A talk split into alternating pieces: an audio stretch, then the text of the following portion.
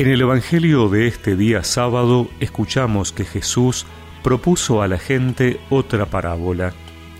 El reino de los cielos se parece a un hombre que sembró buena semilla en su campo, pero mientras todos dormían vino su enemigo, sembró cizaña en medio del trigo y se fue. Cuando creció el trigo y aparecieron las espigas, también apareció la cizaña. Los peones fueron a ver entonces al propietario y le dijeron, Señor, ¿no habías sembrado buena semilla en tu campo? ¿Cómo es que ahora hay cizaña en él? Él les respondió, Esto lo ha hecho algún enemigo. Los peones replicaron, ¿Quieres que vayamos a arrancarla? No, les dijo el dueño, porque al arrancar la cizaña corren el peligro de arrancar también el trigo. Dejen que crezcan juntos hasta la cosecha, y entonces diré a los cosechadores, arranquen primero la cizaña y átenla en manojos para quemarla, y luego recojan el trigo en mi granero.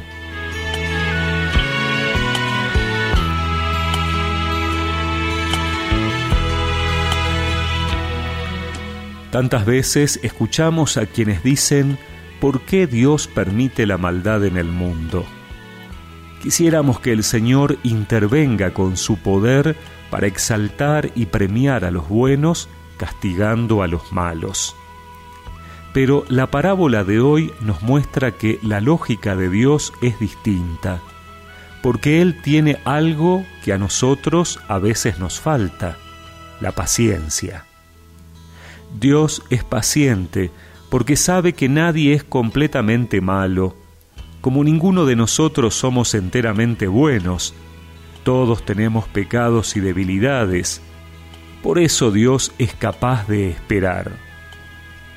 Pero Él sabe muy bien que trigo y cizaña no es lo mismo, y que al final habrá un destino diferente para cada uno. Esto nos lleva a poner nuestra mirada más allá, a no desanimarnos. Sabemos que debemos mantenernos fieles mientras convivimos en este mundo también con el mal y la maldad. Y nos invita a ser pacientes como Él, dando siempre otra oportunidad. Hay que insistir, nadie está completamente perdido. Pidamos al Señor ser fuertes para no caer en la tentación ni en miradas pesimistas de que todo está mal. Tampoco para responsabilizar a Dios creyendo que Él debería actuar ya. Él es paciente. Busquemos también nosotros ser como Él. Trigo y cizaña en el campo sembrados, trigo y cizaña